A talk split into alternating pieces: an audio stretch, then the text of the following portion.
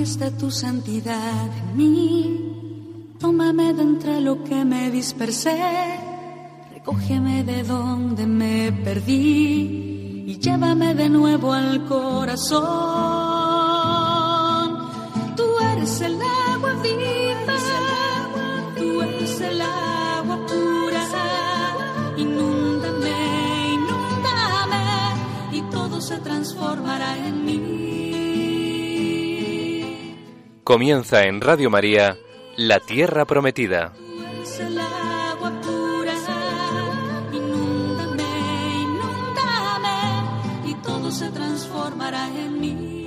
Un programa presentado por Beatriz Ozores. Se abrirá tu lluvia. Mis rocas ya no harán daño a nadie. Mis montes se harán camino para todos.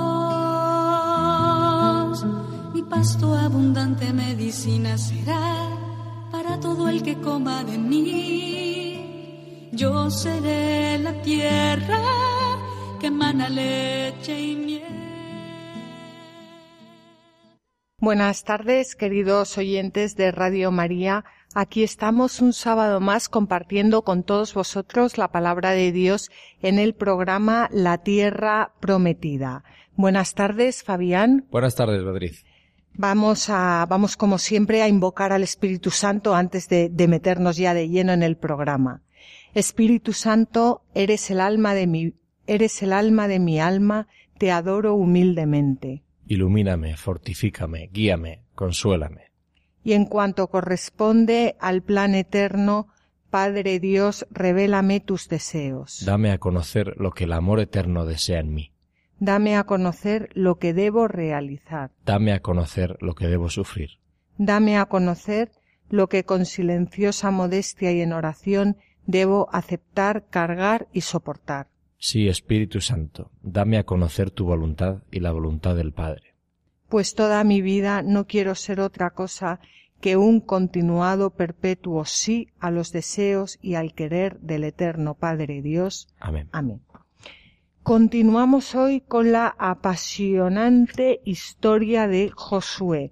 Recordáis que Josué es un- uno de los jueces, uno de los eh, seis grandes jueces de Israel. Los jueces eran personas a quien eh, Dios suscitaba para salvar a su pueblo, personas como nosotros, personas normales y corrientes, personas que por sí mismas no se sentían capaces de hacer absolutamente nada. Y en momentos en los que el pueblo se ha, se ha alejado del Señor y es invadido por los enemigos, pues Dios va suscitando a todas estas personas para que, eh, para poder salvar a su pueblo a través de ellas. Eh, vimos ya eh, la historia de Otniel, que es de la familia de Caleb, vimos la historia de Jud, que es de la tribu de Benjamín, vimos la historia de Débora, una mujer de la tribu de Efraín, y eh, estamos con la historia de Gedeón, de la tribu de Manasés. Hemos visto ya en programas anteriores, que si no los habéis escuchado, os recomiendo que los escuchéis porque no, no por nosotros que hacemos lo que podemos, por supuesto, y además ya aprovechamos para pediros perdón por lo mal que lo hacemos muchas veces, sino por la maravilla de la palabra de Dios y- y todo aquello que, que nos dice y que nos, y que nos ilumina en nuestro eh, camino. Vimos cómo los israelitas estaban oprimidos por Madián y Amalek, cómo eh, Dios suscita en Gedeón esa vocación y cómo eh, Gedeón, una vez que destruye los altares a los ídolos, convoca a las tribus de Israel para combatir a estos enemigos, a Madián y Amalek. Y antes de entrar en combate, veíamos cómo Gedeón selecciona a aquellos que van a luchar contra Madián y Amalek. Pues bien, ya tiene su ejército que lo ha elegido Dios, que lo vimos en el programa pasado, está formado por 300 hombres y ahora vamos a ver cómo Gedeón vence a Madiac y Amalek, a los enemigos de Israel. Estamos en el capítulo 7 del libro de los jueces y vamos a leer los versículos del 9 al 11. El Señor le dijo aquella noche, levántate, baja al campamento, porque lo he puesto en tus manos. Si te da miedo bajar al campamento, baja con tu criado pura. Cuando escuches lo que dicen, aumentarán tus fuerzas para bajar de nuevo al campamento.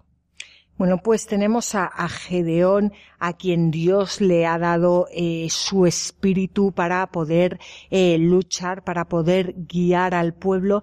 Y fijaos lo que, eh, lo que le dice Dios ahora a Gedeón después de haberle mm, dicho que, que estará con él, que es un valiente, que ánimo, le dice, si te da miedo bajar al campamento, baja con tu criado pura.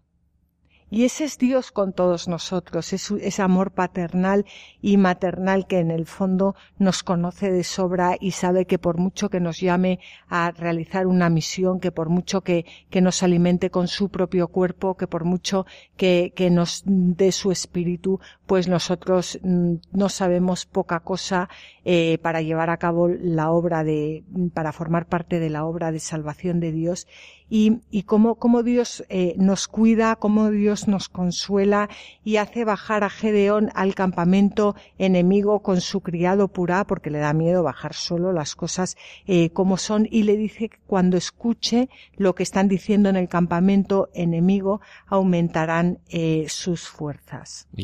La segunda vez que el Señor, a pesar de llamarle valiente, le hace la concesión, ¿no? Porque la primera es que efectivamente Gedeón va y cumple lo que le pide el Señor, destruye los altares de Baal, pero lo hizo de noche. Ni siquiera se atrevió a hacerlo de día, ¿no? Luego lo cazaron igual, porque todo el mundo sabía que había sido él. Pero él no se atrevió a hacerlo a la luz del día. Y aquí la segunda, pues baja con el criado, porque él no se atreve a ir solo. Es, es, es, es tan impresionante meterte en estos, en estos versículos con calma y, degustarlos y ir conociendo poco a poco a, ese Dios tan maravilloso que, que, que tenemos. Y, y, bueno, vamos a, vamos a ver cómo eh, Gedeón ahora baja con su criado, con Purá, al campamento enemigo y lo que ocurre allí. Bajó pues acompañado de su criado Purá, al ala donde estaban las avanzadillas del campamento Madián, Amalek y las gentes de Oriente habían caído sobre el valle como una nube de langostas, y tenían una multitud de camellos tan innumerable como las arenas de la orilla del mar. Cuando llegó Gedeón, un hombre estaba contándole a otro un sueño. He tenido un sueño en el que una hogaza de pan de cebada iba rodando por el campamento de Madián, llegaba hasta esta tienda y chocaba contra ella levantándola por los aires, hasta desplomarse en el suelo. El otro le respondió esto no es sino la espada de Gedeón, el hijo de Joás, el israelita, pues Dios ha puesto en su mano a Madián y a todo este campamento. Cuando Gedeón escuchó la narración de ese sueño y su interpretación, se postró. Después regresó al campamento de Israel diciendo, Levantaos, que el Señor ha puesto en vuestras manos el campamento de Madián. El Señor dispone las cosas de modo que Gedeón cobre ánimos para la batalla al escuchar estos comentarios que hacen en el campo madianita, en el campo de los enemigos. este sueño de la hogaza de, de pan de cebada, que es el alimento de los pobres, significa el pueblo de Israel despojado y desprovisto de todos sus recursos. Pero pero si, si vamos, que, que, va a vencer a los, a los marianitas. Pero si vamos más allá, es también, por supuesto, figura del pan eucarístico que nos alimenta y que nos fortalece para vencer a todos nuestros enemigos. Fijaros que mm, uno dice he tenido un sueño en el que una hogaza de pan de cebada iba rodando por el campamento de Madián, llegaba hasta esta tienda y chocaba contra ella levantándola por los aires hasta desplomarse en el suelo. Pero el otro le responde esto no es sino la espada de Gedeón. ¿Y qué es la espada de Gedeón? La palabra de Dios. El, el cuerpo del Señor prefigurado en esa hogaza de pan y la palabra de Dios prefigurada en eh, la espada de Gedeón. Y esto es lo que acaba con los enemigos. Y así es como Dios pone en manos em, de Gedeón al enemigo y a todo su campamento y así es como hoy en día Dios pone en nuestras manos a todos nuestros enemigos. Y una vez más, lo que vamos a leer a continuación requiere por nuestra parte hacer un verdadero esfuerzo para penetrar la letra del texto y así alcanzar el sentido espiritual, porque en un primer momento esto que vamos a, leer hay que reconocer que no, que no, que, que, es un poco, es un poco complicado, pero de verdad que yo os animo a que prestéis atención, luego vamos a comentarlo y veréis cómo es apasionante. Estamos, vamos a leer los versículos 16 al 22 del capítulo 7 del libro de los jueces. Dividió a los trescientos hombres en tres grupos, puso en manos de cada uno trompetas y cántaros vacíos que llevaban antorchas en su interior, y les dijo Fijaos en mí y haced esto. Cuando yo llegue al extremo del campamento, haced lo que yo haga. Cuando yo toque la trompeta, todos los que están conmigo tocarán las trompetas. Entonces vosotros tocadla también por todo el campamento y gritad, por el Señor y por Gedeón. Gedeón llegó junto con los cien hombres que lo acompañaban al extremo del campamento, al comenzar el turno de guardia de la medianoche, cuando se estaban cambiando los centinelas. Entonces tocaron las trompetas mientras hacían pedazos los cántaros que llevaban en sus manos.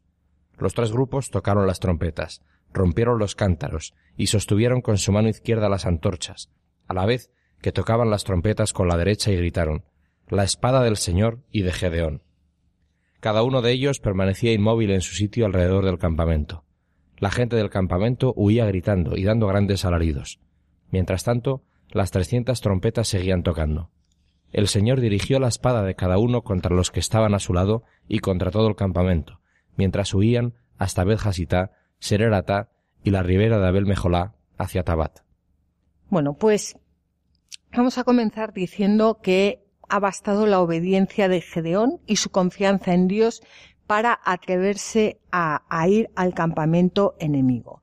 ¿Y cómo va al campamento enemigo? Con 300 hombres que, como ya vimos en el programa pasado, el, el mérito que tenían era que se acercan a beber agua y no doblan las rodillas. Ese es el mérito de los 300 hombres, porque no nos dice que fueran unos guerreros, que fueran unos valientes, que no, ese es el mérito de los 300 hombres que van a beber agua y no doblan las rodillas. O sea que más inútiles no pueden ser. Ese es su mérito. Bueno, pues Gedeón va al campamento de estos bestias marianitas y, con esos 300 hombres que no tienen eh, ningún, digamos, eh, ninguna aptitud para, para ir a la guerra y cómo y, y, qué, y qué armas lleva. Lleva unas, unos cántaros vacíos, en eh, unos cántaros eh, vacíos, unas antorchas que mete en, los, en esos cántaros vacíos y unas trompetas. O sea, es impresionante, vamos, es que, es que esto es para meditarlo. ¿Qué hacen? Tocan las trompetas, tocan las trompetas mientras en, eh, los, los cántaros los hacen pedazos y eh, al hacer los pedazos eh, hace muchísimo ruido y a, la vez, como están las antorchas también en esa mano, eh, se ven luces por todas partes. Y, y dicen la espada del Señor y de Gedeón. O sea, lo, lo, que, lo que llevan es la palabra de Dios. Eh, los cántaros, las antorchas y las trompetas que, que, como hemos dicho, o no sé si lo hemos dicho, representan la palabra de Dios. Los cántaros representan nuestros cuerpos de barro totalmente frágiles, pero que iluminados por las antorchas, iluminados por la luz de Dios, son capaces y junto con la palabra de Dios, con las trompetas, son capaces de espantar al enemigo. Eh, se ponen alrededor del campamento, empiezan a hacer ruido tocando las trompetas y además el ruido de los cántaros que se van rompiendo y las luces. ¿Y qué hace la gente que está en el campamento? Pues se muere de miedo y entonces se em, eh, cunde el pánico y se empiezan a matar unos a otros. Así es como, o sea, es que es como, como de risa. Eh, si, si, no, si no nos metemos en el sentido espiritual de, de lo que nos quiere decir, eh, de lo que nos quiere decir el, el texto, que es algo precioso. Es que, es que no, no puede ser, no puede ser más bonito. Tenemos también aquí eh, un comentario que vamos a leer de, de, San Ambrosio que nos habla del fuego de Dios y luego vamos a, a seguir comentando este, este texto porque no tiene desperdicio. Es impresionante, ¿no? Y recuerda también al texto del Evangelio cuando dice Jesús ninguna ciudad que tiene, que está en guerra civil resiste al enemigo, ¿no? Bueno, pues aquí los madianistas, los madianitas se matan entre ellos. Cunde el pánico que el Señor tolera en sus elegidos, ¿no? Pero cuando no están cogidos del Señor, el pánico es demoledor, es destructivo, y se matan unos a otros, ¿no?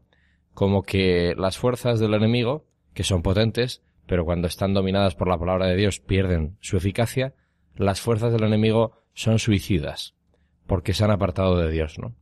Entonces, también los, también los espíritus inmundos, también todos esos que nos afectan, eh, están perdidos. En cuanto la palabra de Dios aparece, ilumina, ellos pierden el norte y, y huyen despavoridos y caen en la derrota. ¿no? Bueno, pues eso es para dar gloria a Dios qué eficaz, qué penetrante y qué poderosa es su palabra para nuestro beneficio. Y antes de leer el comentario de San Ambrosio, yo también quería, Fabián, que, que, he caído ahora mientras estabas tú hablando en el, en el versículo 17 cuando Gedeón, que por supuesto con todos sus defectos es eh, figura de, de, Jesucristo, cuando Gedeón les dice a esos 300 hombres, fijaos en mí y haced esto, haced lo que yo haga, que más adelante la Virgen María lo poco que va a decir a lo largo de, de del Nuevo Testamento va a ser eh, haced lo que Él os diga. Gedeón, como figura de Cristo, les dice al, al, al, a los, a, estos, eh, a, a, estos hombres que van a luchar contra el enemigo, a estos soldados, haced lo que yo haga. ¿Y qué hace Gedeón? Tocar la trompeta que es eh, hablar la palabra, que, que, hablar la palabra de Dios, porque las trompetas simbolizan las palabras, la palabra de Dios. Por las trompetas cayeron también, recordáis, los, los muros de, de, de, Jericó. Bueno, pues con una mano eh, tocan la trompeta y con la otra lo que hacen es iluminar con la luz, con, con la luz de Dios y romper los, los cántaros. Eh, bueno, vamos a leer el comentario de, de San Ambrosio para, rematar estos versículos tan, tan impresionantes. Cuando Gedeón iba a vencer a Madián, mandó a trescientos hombres coger cántaros y tener antorchas encendidas dentro de los cántaros y en la mano derecha las trompetas. Nuestros mayores conservaron lo que habían recibido de los apóstoles, a saber, que los cántaros son nuestros cuerpos plasmados del barro, que no conocen el miedo. Si el fuego les quema les queda prendido con el fervor de la gracia espiritual, y si con la confesión de una voz melodiosa dan testimonio de la pasión del Señor Jesús.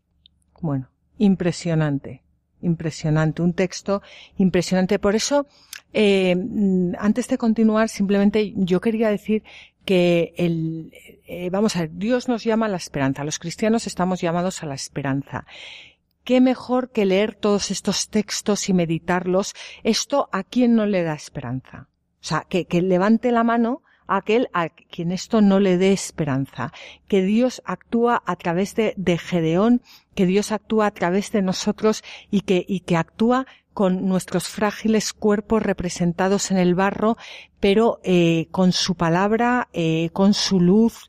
Eh, lo único que tenemos que hacer es lo que ya nos dijo la Virgen María, hacer lo que Él os diga. ¿Y cómo vamos a saber y conocer lo que Él nos dice si no leemos la palabra de Dios? Qué importante es que los cristianos saboreemos y conozcamos la palabra de nuestro Señor para que podamos llevar la esperanza a, a, los otros pueblos. Muchas veces queremos llevar la esperanza, eh, pues con, no sé, con unas historias que, bueno, sí, pero, pero, pero es que tenemos la palabra de Dios, tantos testimonios, que están muy bien los testimonios, son fantásticos los testimonios de personas, pero, pero, pero, pero fijaros qué testimonios hay aquí en, en, en la palabra de Dios que, que además están respaldados por ser palabra de Dios y que, y que no, que los tenemos guardados, empolvados en el, en el cajón, cerrados con llave.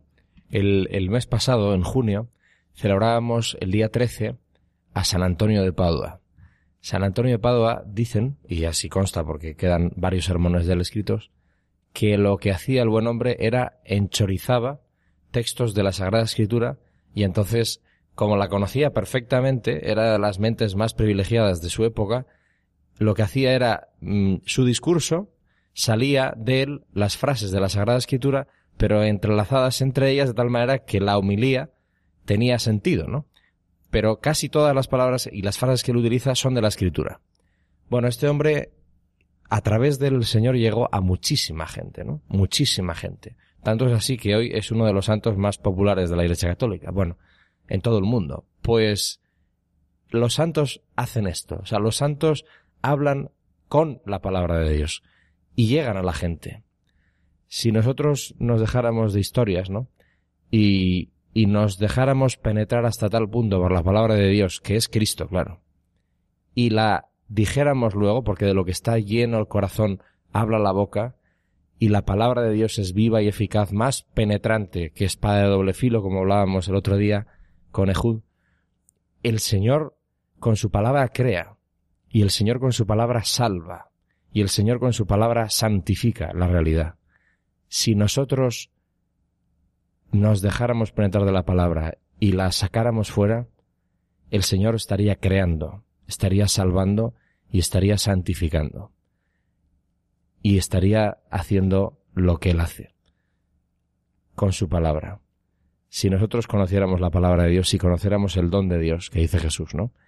Pues seríamos nosotros los que pediríamos constantemente de beber, y Él nos daría aguas vivas que llevan hasta la vida eterna. ¿Y quién no quiere eso?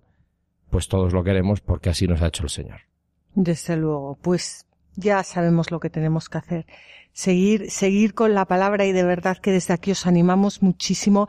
Esto es, es, es, es lo que, lo que lleva, eh, o sea, la palabra lleva a la verdadera conversión del corazón. Bueno, pues seguimos con la historia de Gedeón que combate a los fugitivos de Madián y Amalek, a los que han conseguido escaparse. No, no vamos a leer estos versículos, pero mm, sí os animamos a que los leáis en vuestras casas y que veáis cómo el relato una vez más nos presenta actuaciones que no tienen absolutamente nada de ejemplares. Esta es la grandeza de la palabra de Dios, que no, no es el conjunto de unos seres perfectos, estupendos, que todo lo hacen bien, que son una maravilla. No, no, son bestias como, bueno, con perdón, vamos, pero como, como, son, son bestias brutos, eh, y, y, Dios a través de todas esas bestias y de esos brutos y de esos analfabetos y, y en los que, entre los que yo me incluyo la primera, pues va eh, llevando a cabo su, su, su plan de, de salvación. Entonces, esto no es para que nos escandalicemos y digamos, ah, qué horror, el antiguo, no, no, es para, para que, que nos llene también de esperanza y digamos, tengo sitio, tengo sitio en los planes de Dios, porque si estos tenían sitio, yo que soy igual que ellos o peor, pues también tengo sitio. Bueno, desde luego es indudable que en la época en la que se redacta el libro, el juicio del narrador sobre todas estas acciones es condenatorio y en el conjunto de la revelación de Dios tampoco el, el lector tiene ninguna duda de su inmoralidad. Eh, por eso se puede percibir en la narración una marcada ironía. Dios estaba empeñado en salvar a su pueblo y por ello suscitaba a una serie de jueces a los que les otorga sus dones. Pero aun así estos muchas veces vivían de una manera violenta, de una manera eh, desenfrenada, de forma que sus obras acababan de ser un cebo para, para ellos mismos, es decir, una ocasión de ruina, como vamos a ver más adelante que le ocurre al mismísimo eh, Gedeón. Y también tenemos un pasaje en el capítulo ya 8 del 1 al 3, que no, versículos 1 al 3 que no vamos a leer, pero en medio de estas victorias de Gedeón, y esto es algo que ocurre eh, actualmente y que ocurre siempre, porque así es el hombre, la Biblia nos narra el enfado de los efraimitas, de, la, de los de la tribu de Efraín. Eh, ¿Por qué? Porque, porque tienen envidia. Tienen envidia de las victorias de Gedeón, tienen envidia de las hazañas de, de Gedeón que no pertenecía a su tribu, sino a la tribu de, mm, de Manasés. Y estos tres versículos son versículos muy cortos, pero nos enseña cómo Gedeón evita muy sabiamente el conflicto con, con esta, con los efraimitas, eh, poniendo en práctica pues lo que nos enseña el libro de los proverbios, que la respuesta suave quebranta la ira. O lo que nos dice San Pablo, no te dejes vencer por el mal, sino domina el mal con el bien. Vamos a mm, hacer aquí ahora una pequeña eh, pausa. Vamos a escuchar una canción que se titula eh, Ofrenda Permanente y luego vamos a continuar ya con el final de la historia de Gedeón.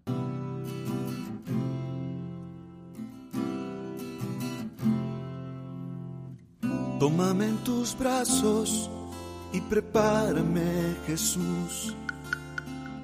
Dame de tu espíritu para abrazar tu cruz.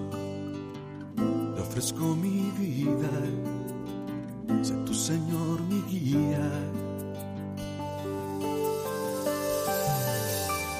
La noche pasa rápido y mañana he de morir siempre, tu calor lo siento en mí. Me pongo en tus manos, descanso en tus brazos. Hoy vengo a claro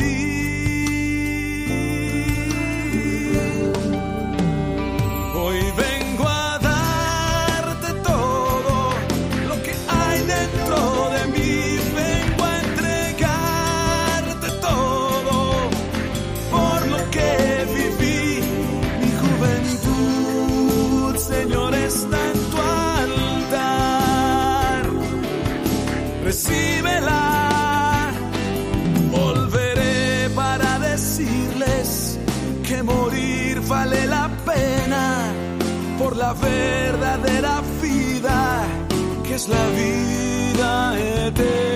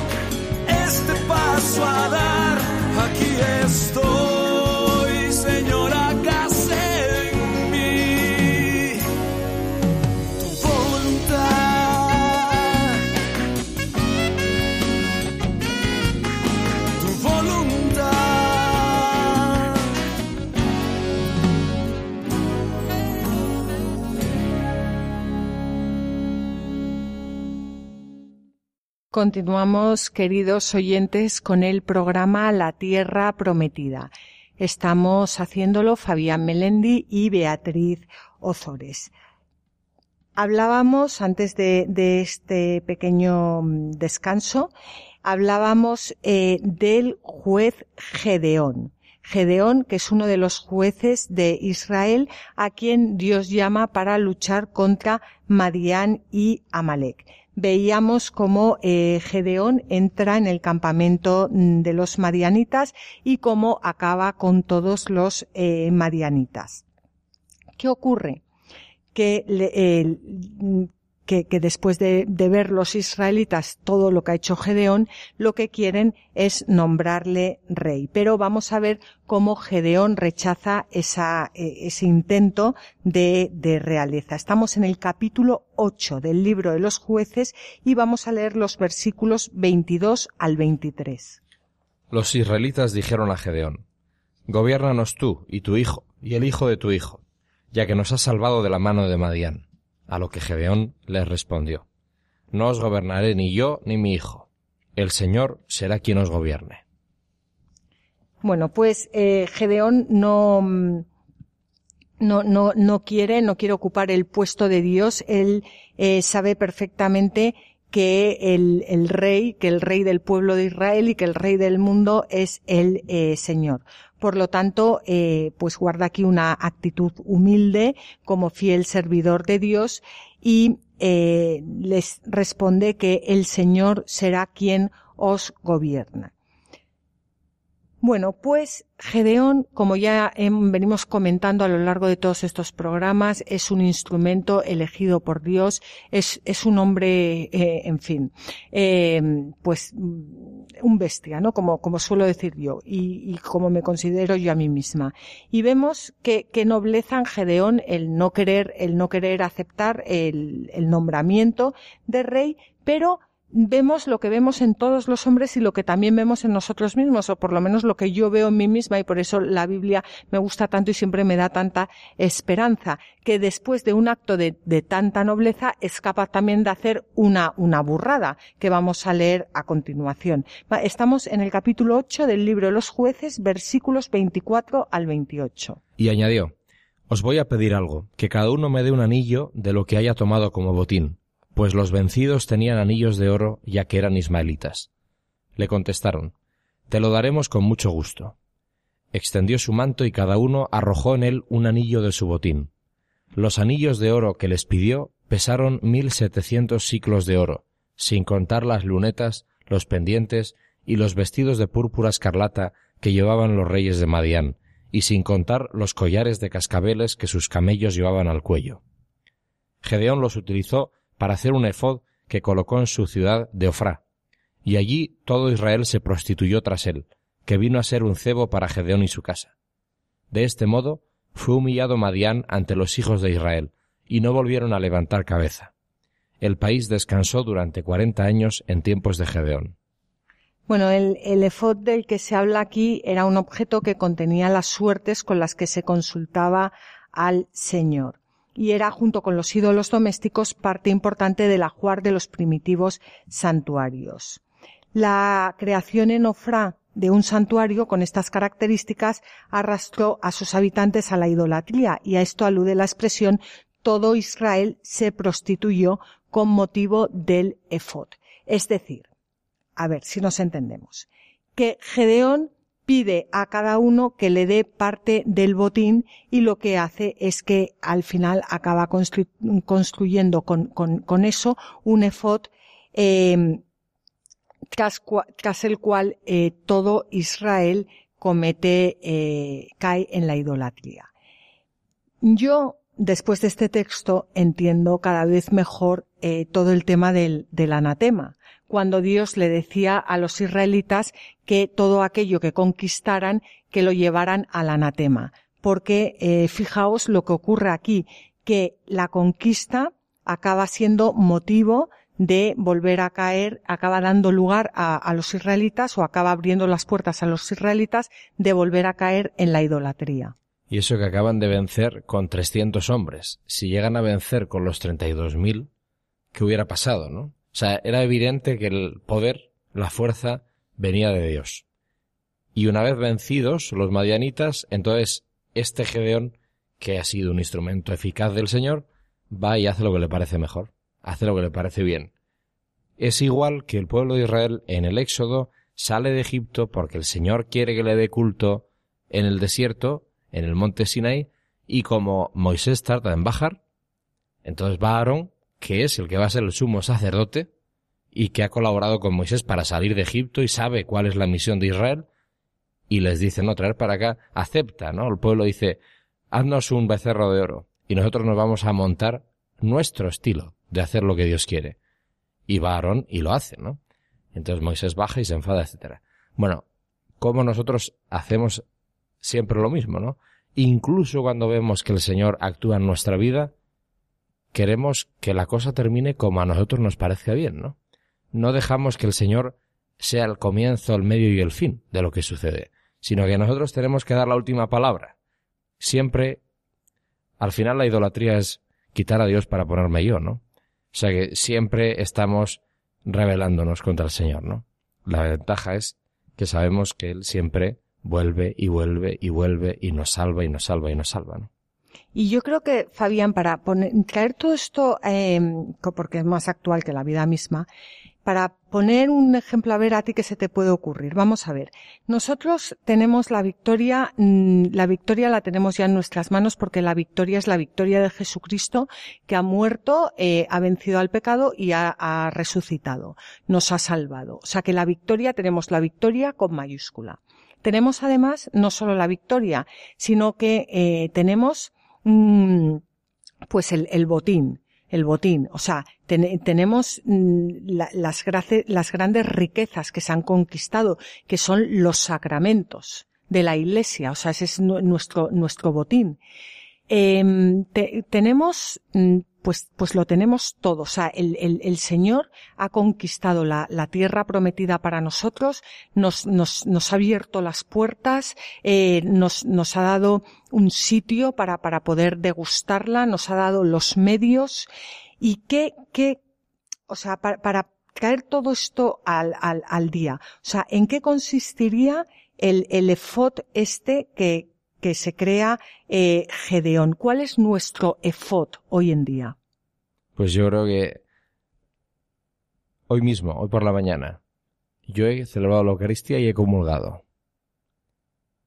Acepto todo lo que el Señor hace por mí.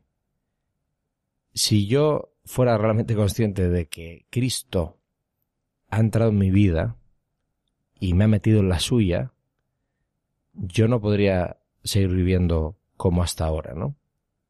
Y la tristeza es, o lo triste es, que yo comulgo frecuentemente, todos los días, es decir, todos los días. Y mi vida es igual que ayer. Entonces, yo cometo idolatría, ¿no? Cuando, cuando no creo y por tanto no permito que el Señor transforme mi vida en la suya, yo cometo idolatría. Yo construyo un efod construye un efod con él mismo, ¿no? Que es lo que hace el pueblo de Israel con el becerro de oro. Y es lo que pretende hacer Gedeón aquí, en este altar, ¿no? Es, es tremendo, ¿verdad? Como, bueno, entonces, y eso es un ejemplo mm, muy sencillo porque para mí es cotidiano. Y supongo que mucha gente que nos escucha también, ¿no? Desde eso, que es sublime, ¿no? A todo lo demás, pues, pues hay un, un mundo enorme, ¿no? Pero, pero sí. Y no, y no pasa nada, ¿no? Porque yo creo que reconocerlo es el primer paso para pedir perdón y que el Señor transforme tu vida. Yo creo que sí, que esas son efod que los católicos de tradición eh, construimos y nos hacemos constantemente, ¿no? Por eso cuando algunos hermanos nuestros conversos de adultos y saben, toman conciencia de lo que nos pasa a los católicos, eh, a veces nos, nos aprietan un poco las tuercas, ¿no? Y nos dicen, ¿no os dais cuenta de la suerte que tenéis? ¿Y por qué no permitimos que el Señor nos cambie la vida, no? Pues porque nos mola más tener nuestro ídolo que hemos fabricado y construido y controlamos nosotros. Sí, porque tendríamos que hacer lo mismo que Gedeón, eh, quitar todos esos altares de noche para que no nos maten de, de pues eso, la televisión, esos programas espantosos, esas revistas horribles, el, mm, esos, mm, em, eh, pues, pues esas cosas que nos compramos que no necesitamos para nada, esas meriendas de criticando personas, esos eh, comentarios, esos son todos los EFOT que nos vamos eh, construyendo en nuestras vidas y que al final nos llevan a la idolatría. Bueno, pues Gedeón. dice, dice, no recuerdo ahora qué carta es, puede que sea Juan, que dice, eh, el que conoce a Cristo vive como Él. Y entonces la pregunta es, ¿cómo puede ser, no? Miles de católicos en nuestro país. Y somos pocos, pero bueno, seguimos siendo miles, ¿no? O sea, miles de vidas como la de Cristo. Esto que decía Gandhi, que no es santo, pero era un hombre que buscaba, ¿no? Buscaba desde su tradición cultural y desde su situación histórica y política. Y él tiene una famosa frase que dice, yo leo el Evangelio y quisiera hacerme cristiano. Os veo a vosotros cristianos vivir y se me quitan las ganas. Bueno, pues, no sé, un poco dejarnos penetrar por esta, por la compunción que da el espíritu, ¿no? Es decir, dolernos de que le atamos las manos al Señor un poco, ¿no? Dolernos. Porque es que está, es muy serio lo que nos estamos jugando, ¿no? O sea, nuestra vida tiene mucho valor, mucha dignidad. Y Dios ha puesto mucha confianza en nosotros. Ya, yo creo que el problema de Gandhi es que no se había leído el Antiguo Testamento, no había leído la historia de Gedeón y de los jueces y por eso no entendía muy bien porque esto le hubiera llenado de esperanza a Gandhi y de ganas de convertirse al cristianismo. Bueno, pues tenemos a, tenemos ahora, eh, ya llegamos a la ancianidad y a la muerte de Gedeón y vamos a leer eh, los versículos 29 al 35 del capítulo 8. Jerubal, hijo de Joás, se marchó a vivir a su casa. Tuvo Gedeón setenta hijos salidos de él, porque tuvo muchas mujeres. Entre otras, la concubina que tenía en Siquem le engendró un hijo al que puso el nombre de Amimelech. Gedeón, hijo de Joás, murió tras una feliz ancianidad y fue sepultado en la tumba de su padre Joás en Ofra de Biezer. Cuando murió Gedeón, los israelitas volvieron a fornicar tras los Baales y tomaron como Dios a Baal Berit.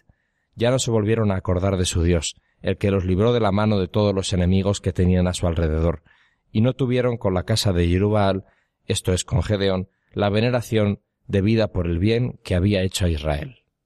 Bueno, pues esta es la historia una y otra vez del libro de los jueces y de toda la Biblia. O sea, cuando el pueblo se ve oprimido, cuando nosotros nos vemos oprimidos, cuando nos está estrangulando el enemigo, cuando no podemos más, cuando tenemos un problema, cuando nuestra vida se tuerce, muchas veces eh, lo que hacemos, y está muy bien, ¿eh? porque es peor no hacerlo, es clamar al Señor. Los israelitas claman al Señor, el Señor les salva, pero una vez que ya estamos salvados, una vez que vivimos cómodamente, una vez que el enemigo ya no nos oprime, pues volvemos a caer en la idolatría.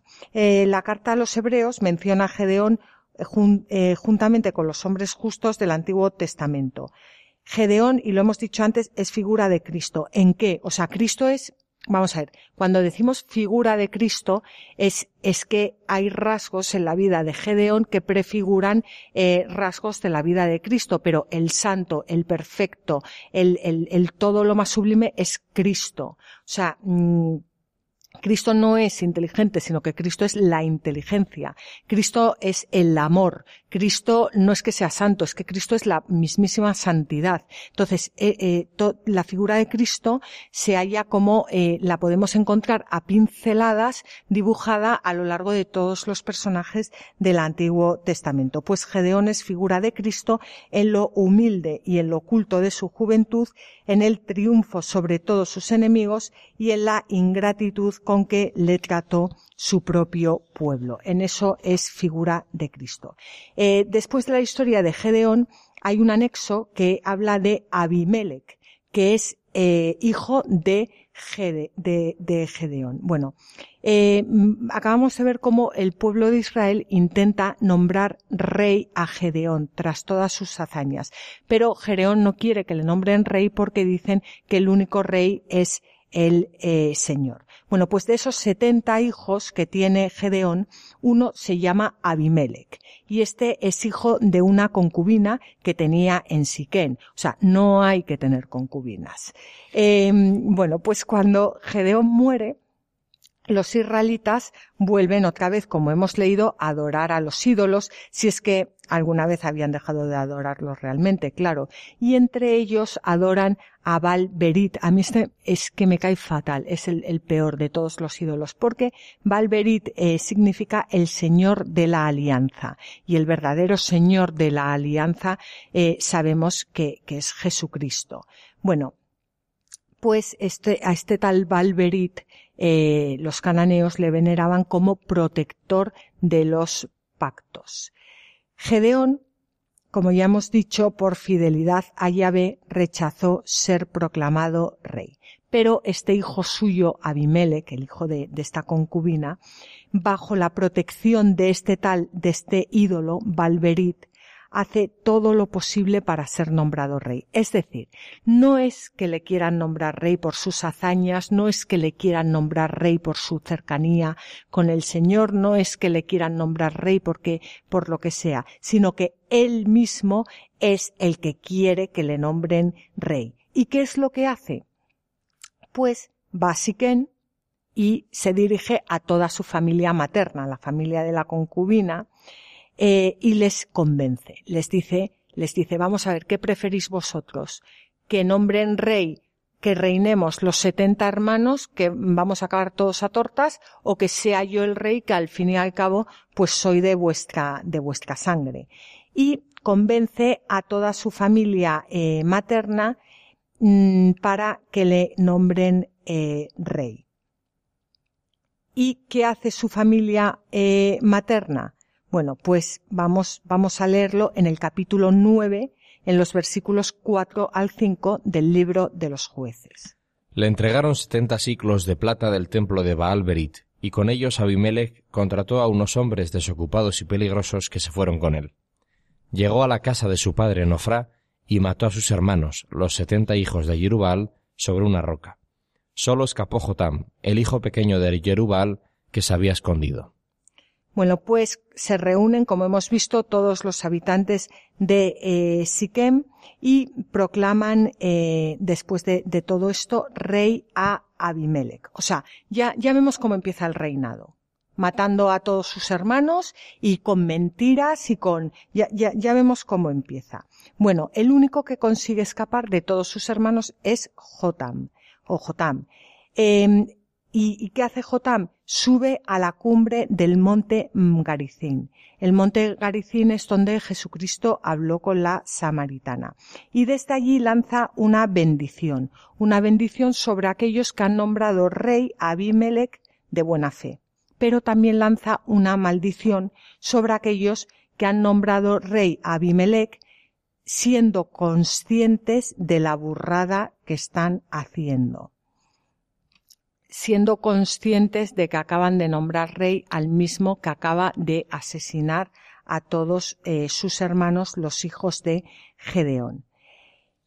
No, a continuación eh, hay una, una, parábola, una parábola que sale de, boca de, de Jotam, del, del, hermano que ha quedado vivo, que vamos a dejar para el próximo programa, porque es de tal sublimidad, es tal tan bonita, tan maravillosa y además se proclama en la liturgia de la Iglesia que no quiero para cuatro minutos que quedan de programa leerla corriendo, sino que me gustaría parar y comentarla.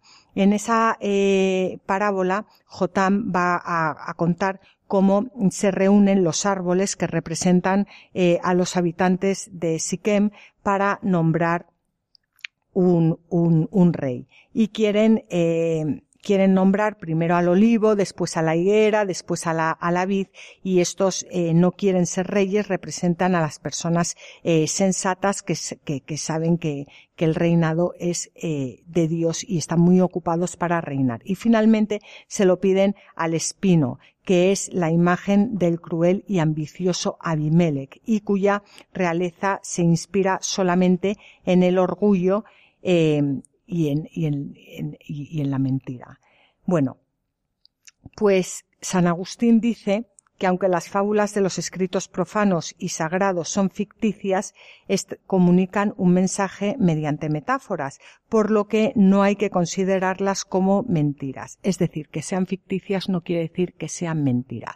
Por lo cual, yo os invito a, todos vosotros a que eh, leáis, a que leáis esta fábula tan maravillosa que vais a encontrar en el capítulo 9 de los jueces y que vamos a comentar con calma en el programa siguiente, pero que es verdaderamente una eh, auténtica delicia. Y mm, vamos a dejar aquí ahora el, el, programa dándos las gracias, Fabián y yo, por haber compartido, bueno, pues este rato eh, con nosotros y de verdad que, aunque lo decimos siempre al final de todos los programas que esperamos que hayáis disfrutado, lo decimos de, de corazón porque no hay mayor disfrute en esta vida, no, no hay, es que no hay otra, no hay nada más, más mm, apasionante que eh, la palabra de Dios. Podéis enviarnos vuestros comentarios si queréis a la tierra prometida arroba radiomaria.es o por correo postal a Radio María Paseo Lanceros número 2 28024 Madrid. Y si queréis volver a escuchar este programa lo podéis hacer directamente en el podcast de Radio María o pedir una copia llamando al teléfono 902 500 518 o entrando en la página web www.radiomaria.es. Y como siempre os animamos a que cojáis vuestras Biblias y no dejéis de leerlas, meditarlas y rezarlas porque en los libros sagrados el Padre que está en los cielos sale amorosamente al encuentro de sus hijos para conversar con ellos.